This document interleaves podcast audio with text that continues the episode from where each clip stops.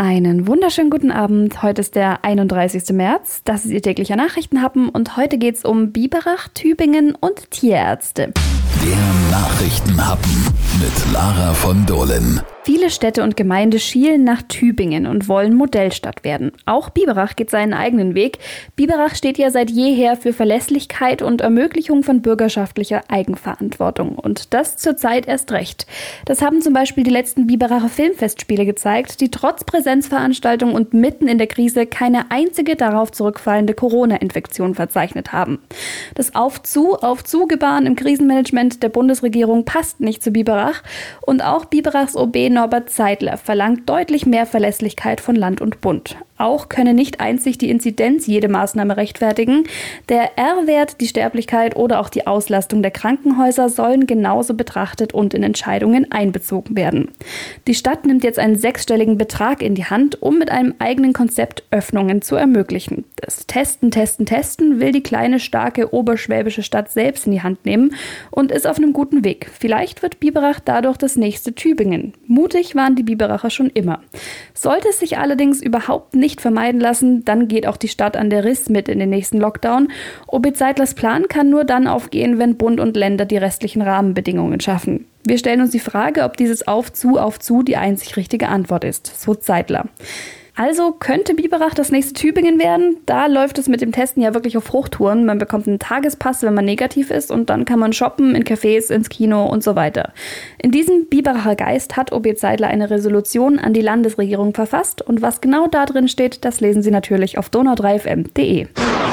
In den USA wird es schon gemacht. Die Tierärzte in Deutschland sind bereit. Sie wollen bei den Corona-Impfungen helfen.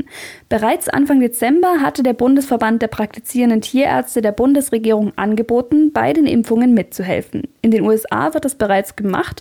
In Frankreich wurde nun offiziell von der obersten Gesundheitsbehörde empfohlen, Tierärzte auch in die Impfungen mit einzubeziehen. Laut Bundesverbandspräsident Siegfried Moder könnten Tierärzte problemlos bis zu zwei Millionen Menschen pro Monat impfen. Das klingt auf den ersten Hinhörer vielleicht ein bisschen befremdlich, sich als Mensch von einem Tierarzt impfen zu lassen. Die Ulmer Tierärztin Jasmin Grau beschwichtigt. Also ich glaube, ähm, es ist deutlich schwieriger, zum Teil eine wild gewordene Katze zu impfen, wie irgendeinen Menschen, der vor dir sitzt und ruhig hält. Mit dem kann man ja quasi irgendwie sprechen und sagen, so, jetzt piekt. Und bei den Tieren ist es ja immer so ein Überraschungsmoment auch irgendwie. Das Impfen am Menschen unterscheidet sich grundlegend nicht vom Impfen am Tier. Nur die Feinheiten in Bezug auf Lagerung und Verabreichung unterscheiden sich von Mittel zu Mittel. Auch sie hält den Vorschlag für eine gute Idee. Über die Umsetzung müsse man sich vorher aber Gedanken machen. In ihrer Praxis sind im Behandlungszimmer derzeit gar keine Menschen erlaubt. Lieber würde sie in einem Impfzentrum impfen. Sie kann aber in ihrer Praxis auch nicht alles stehen und liegen lassen. Eine gewisse Vorlauf- und Planungszeit wäre da also nötig. Aber ist dafür überhaupt genug Impfstoff da? Stand gestern wurden von fast 16 Millionen Dosen Impfstoff in Deutschland von allen Herstellern rund 85 Prozent verimpft. Den Großteil davon macht der Impfstoff von BioNTech und Pfizer aus. In der Woche nach Ostern sollen insgesamt in Deutschland rund 3,3 Millionen Dosen Impfstoff geliefert werden. Und auch die Hausärzte sollen am 7. April mit den Impfungen beginnen. Anfangs allerdings mit nur 20 Impfdosen pro Woche. Das Impfzentrum Ulm ist aktuell nur etwa zur Hälfte ausgelastet. Im April sollen jedoch insgesamt 15 Millionen Impfdosen geliefert werden. Zum Vergleich, im ersten Quartal 2020, also bis jetzt, waren es etwa 19 Millionen. Wenn sich die Menge also wirklich so drastisch erhöht, dann könnten mehr Praxen und mehr Personal auch tatsächlich einen großen Unterschied machen. Und dann müssen vielleicht auch die Tierärzte mit ran. So, das war's für heute von mir. Hier geht es erstmal in die Osterpause. Also grüßen Sie den Osterhasen von mir, wenn Sie ihn sehen. Haben Sie ein schönes langes Wochenende. Wir hören uns.